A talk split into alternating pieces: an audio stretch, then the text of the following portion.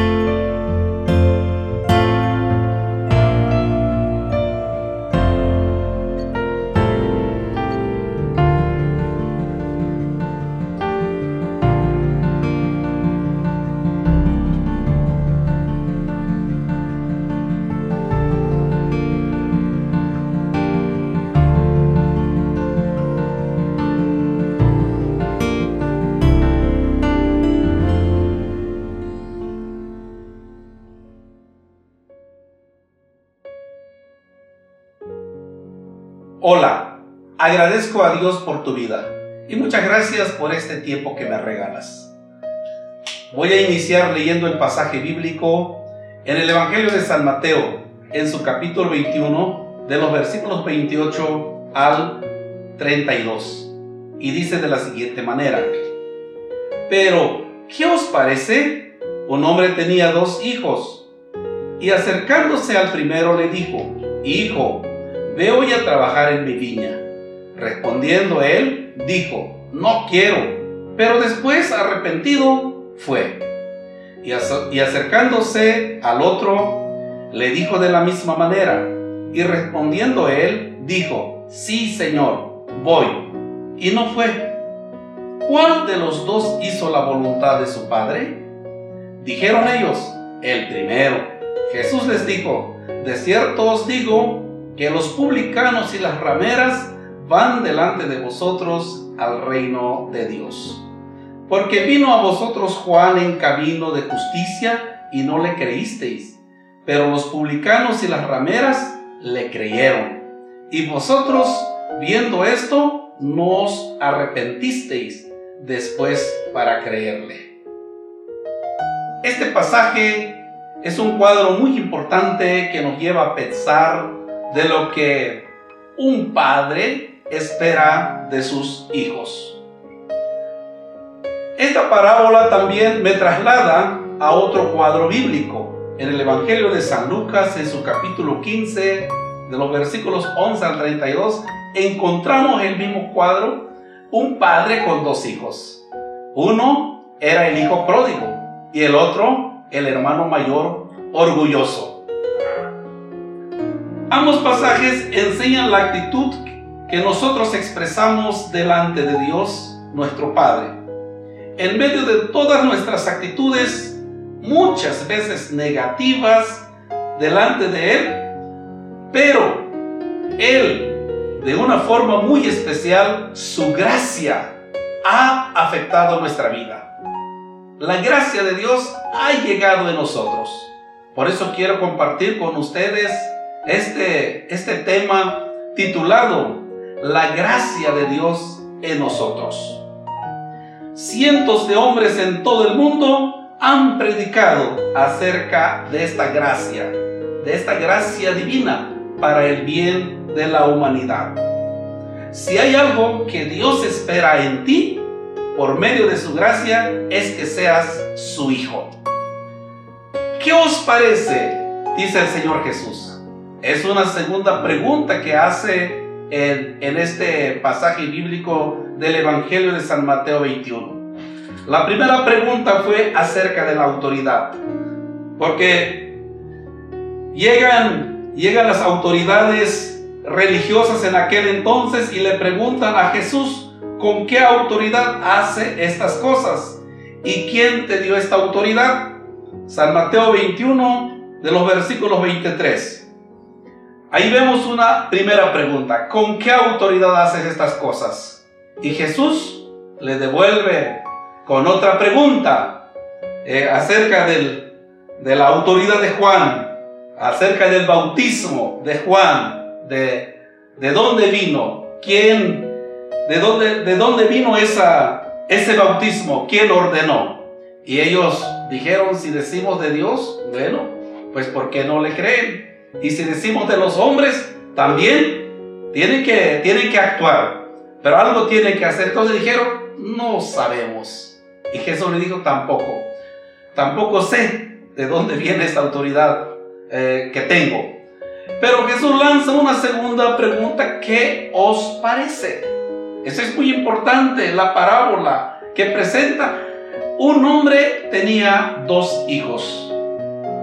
A uno de ellos le pidió que fuera a trabajar a su viña y él dijo, no quiero. Esta es una característica muy importante que nosotros tenemos que considerar. Siendo hijo, hablando humanamente, nuestros padres esperan en nosotros obediencia. Pero nuestra naturaleza no permite eso, porque por naturaleza somos desobedientes. Pero Dios, por su gracia, nos hizo ser parte de su familia. Eso claramente lo señala el evangelista Juan en San Juan capítulo 1 versículo 12. Mas a todos los que le recibieron y a los que creen en su nombre, les dio potestad de ser hechos hijos de Dios. Tú eres un hijo de Dios y Él espera obediencia en ti. Y eso es lo que nos presenta este cuadro bíblico. Cuando el padre dijo, ve a trabajar en mi viña, respondiendo él dice, no quiero. Pero hay una frasecita muy importante, dice, arrepentido fue. La palabra hijo en latín es filius, que está estrechamente relacionado con el latín felix, es ver feliz, fecundo. Hay alguien, el progenitor, entonces tiene una relación íntima con su hijo. Y eso es precisamente lo que, lo que Dios hizo para que nosotros fuésemos su hijo, envió a Jesucristo. Y el que cree en él no solamente tiene vida eterna, sino que llega a ser la familia de Dios. Por eso en el momento que recibiste a Cristo como tu Salvador, eres hijo de Dios y por lo tanto eh, le tienes que obedecer o le debo obediencia. Jesucristo es nuestro hermano mayor y Él por, por medio de su, de su muerte somos hijos adoptivos. Y en este pasaje nos invita entonces a ser hijos obedientes, a hacer la voluntad de nuestro Padre Celestial. Para ser el verdadero Hijo de Dios necesitamos la última frase, arrepentirnos. Porque como mencioné hace ratito, por naturaleza somos desobedientes. Así como el hijo dijo, sí, voy a ir, voy a ir, pero no fue. No fue, pero no se arrepintió. Pero el, otro dijo, no quiero, pero pasando un tiempo se arrepintió y fue. Esa es la parte que hace el cambio en tu vida y en mi vida, el arrepentimiento. Dice que el arrepentimiento es, es mucho más que limitarse a reconocer que se ha obrado mal. Es un cambio en la manera de pensar y en el corazón que brinda una nueva perspectiva de Dios. Algunos han dicho que es un cambio de 90 grados. Dejar de hacer lo malo que estamos haciendo y rendirnos a Dios, empezar una nueva vida en Cristo. De modo que si alguno está en Cristo, nueva criatura es. Y esa nueva criatura trae eh, como consecuencia la obediencia, el arrepentimiento. Por lo tanto, estimados hermanos, tenemos que entender que somos hijos de Dios.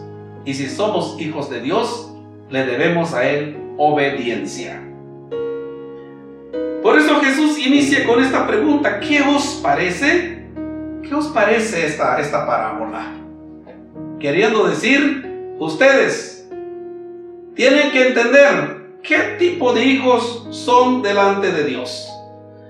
Lo que yo quiero que, entendamos en este pasaje, que la gracia de Dios que ha llegado a nuestra vida nos ha hecho parte de su familia nos ha hecho hijos de Dios. Por eso el texto bíblico dice, mas a todos los que le recibieron y a los que creen en su nombre, les dio el derecho de ser hechos hijos de Dios. Somos hijos de Dios. Entonces tenemos que, que tener una, una actitud de obediencia, pero también de arrepentimiento en segundo de Crónicas, segundo de Crónicas 7:14.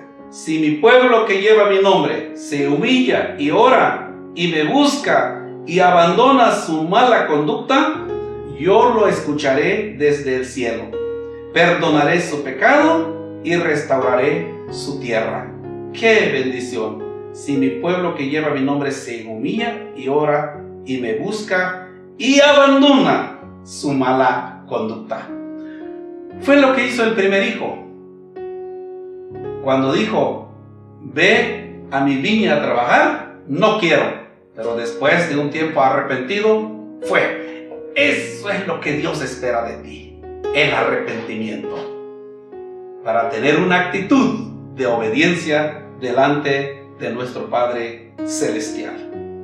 Estimados niños, apreciados jóvenes, querida familia, iglesia, consiervos, tenemos que tener estas dos actitudes. Número uno, una actitud de obediencia. Pero si en el transcurso de nuestra vida cristiana, a veces caemos en, la desobediencia o en algún pecado, tenemos que arrepentirnos, volver a Dios y tener una actitud de obediencia. Eso fue lo que pasó con el primer hijo. Y dijo, no puedo, no voy, pero después arrepentido fue. Espero que siempre tengas siempre tengamos esa actitud de, arrepentimiento para ser hijos sometidos a la voluntad de nuestro Padre Celestial. También la gracia de Dios nos entrena, ¿verdad?, a hacer la voluntad de nuestro Padre. Por eso en el versículo 31 Jesús lanza otra pregunta. ¿Cuál de los dos hizo la voluntad de su Padre? Ahora sí ya respondieron. Ellos dijeron, el primero. Y Jesús les dijo, de cierto os digo que los publicanos y las rameras van delante de vosotros en el reino de Dios. Qué gran enseñanza estimados amigos y hermanos, que las personas que nosotros consideramos malos son los primeros que, que van, que dan el primer paso en el reino de Dios. ¡Wow! ¡Qué experiencia tan hermosa me ha tocado ver como pastor! Me he acercado con familias presentando el Evangelio y encontrando una respuesta, no, pastor. No, no hemos pensado, no queremos nada con, con ese grupo, con esa iglesia. Y a veces regreso un, un poco triste, para no decir bastante, cuando veo que el mensaje que les presenté, pues lo han rechazado, diciendo categóricamente que no. O a veces hablo con jóvenes presentándole el plan de salvación y después de unos minutos me dice, no, no me interesa. Y hay personas, cuando, cuando le, he predicado el Evangelio, después me informan que cayó en este tipo de, de vicio o de pecado. Y entonces pues trae tristeza en mi, en mi vida, en mi mente como pastor, porque dediqué tiempo para hablarles del Evangelio pero no hay un cambio en ellos. ¿Pero qué creen?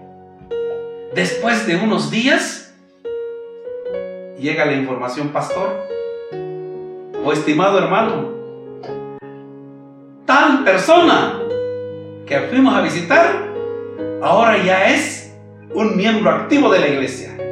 Y no solamente es un miembro activo, es oficial de la iglesia. Es una persona que dirige un ministerio es una persona que está delante de la iglesia. La gloria sea para el Señor. Es una realidad en nuestra vida cotidiana lo que Jesús presentó en esta parábola. Que los publicanos, las personas malas, las rameras, son los que van primero en el reino de Dios. Yo sé que me estás escuchando en este momento. No sé qué tipo de persona eras. Quizá hasta tu propia familia te había despreciado. Este, esta persona o este hijo que tengo, o este esposo o este miembro de la familia nunca se va a cambiar. Pero cuando la gracia de Dios llega en tu vida, vas a ser una nueva persona. Por eso el apóstol San Pablo dijo o dice, de modo que si alguno está en Cristo, nueva criatura es las cosas viejas pasaron y aquí todas son hechas nuevas. ¿Qué concepto bíblico tan claro encontramos en este, en este pasaje? Pero una realidad que nos sorprende, ¿verdad? Y a veces es muy increíble. Es increíble porque hay familias que me dicen, dice que ya va a la iglesia. Dice que ya va a cambiar a veces no lo creen, por eso utilizo este término increíble, porque muchos no van a creer en ti en el momento. Pero cuando empieza a hacer efecto la gracia de Dios en tu vida, vas a empezar a reflejar esas actitudes de una nueva criatura. Por esta razón Jesús dijo, ustedes vieron, ustedes escucharon a, Juan el Bautista, pero no se arrepintieron, siguen con sus mismas acciones. Es triste, hermanos, cuando hay familias, jóvenes, personas en la iglesia, cuando uno le habla del Evangelio, oye hermano, ¿cuándo, va, va, ¿cuándo vas a hacer tu profesión de fe? ¿Cuándo vas a ser bautizado? ¿Cuándo vas a consagrar tu vida al Señor? Estoy pensando, pastor. Estoy pensando. Ha pasado años pensando. Pero a veces no está pensando, sino que está juzgando. ¿Cómo cree usted, pastor? Dice, si mira tal fulano, mira tal pastor, mira tal familia, dicen que son, son creyentes, pero mira cómo, cómo andan, qué tipo de vida tienen, mira cómo están sus hijos. Por eso no solamente pasan la vida pensando, sino que pasan la vida juzgando. Y no solamente juzgan, sino que también pasan la vida dudando. Dudan. de lo que Dios puede hacer en ellos. Por eso hay personas que no les llega este cambio, no reflejan este cambio, porque no se arrepientan como hicieron estas personas, que eran consideradas personas malas. Y no creo que solamente en el tiempo de Jesús, también en el día de hoy. En el día de hoy es, las mismas personas son juzgadas. Ah, dice, ese, es, ese dice que trabaja en el gobierno, pero es un corrupto. Ah, esa es la expresión en el día de hoy. No, esas personas son malas, hay que tener mucho cuidado. Y hay personas que pasan la vida juzgando. Pero, queridos amigos, tenemos que aprender, tenemos que tomar este ejemplo del primer hijo, cuando dijo, no quiero, pero después de un tiempo arrepentido fue. Espero que algún día caigas de rodillas delante de Dios, porque tu vida puede ser un instrumento maravilloso en las manos del Señor. Como le he mencionado, me he quedado sorprendido cuando hay personas, personas malas como se menciona, cuando han sido alcanzados por Dios, han llegado a ser hombres, mujeres, jóvenes, grandes instrumentos en las manos de su Creador. Dios puede hacer muchas cosas en tu vida. Por eso el Señor Jesús vino a este mundo. Estamos celebrando la Semana Mayor, la Semana Santa. Y en esta Semana Santa nos recuerda la gracia de Dios por medio de Jesucristo que vino a este mundo, que Él murió en la cruz del Calvario por ti y por mí. Él quiere ser nuestro Salvador. Dios quiere ser nuestro Padre, pero Él quiere que seamos hijos obedientes, personas arrepentidas, pero sobre todo hijos que hacen la voluntad de su Padre. Que Dios te bendiga. Gracias por acompañarnos en Sin Fronteras Podcast. Comunícate con nosotros a través de nuestras redes sociales. Te esperamos en el siguiente programa.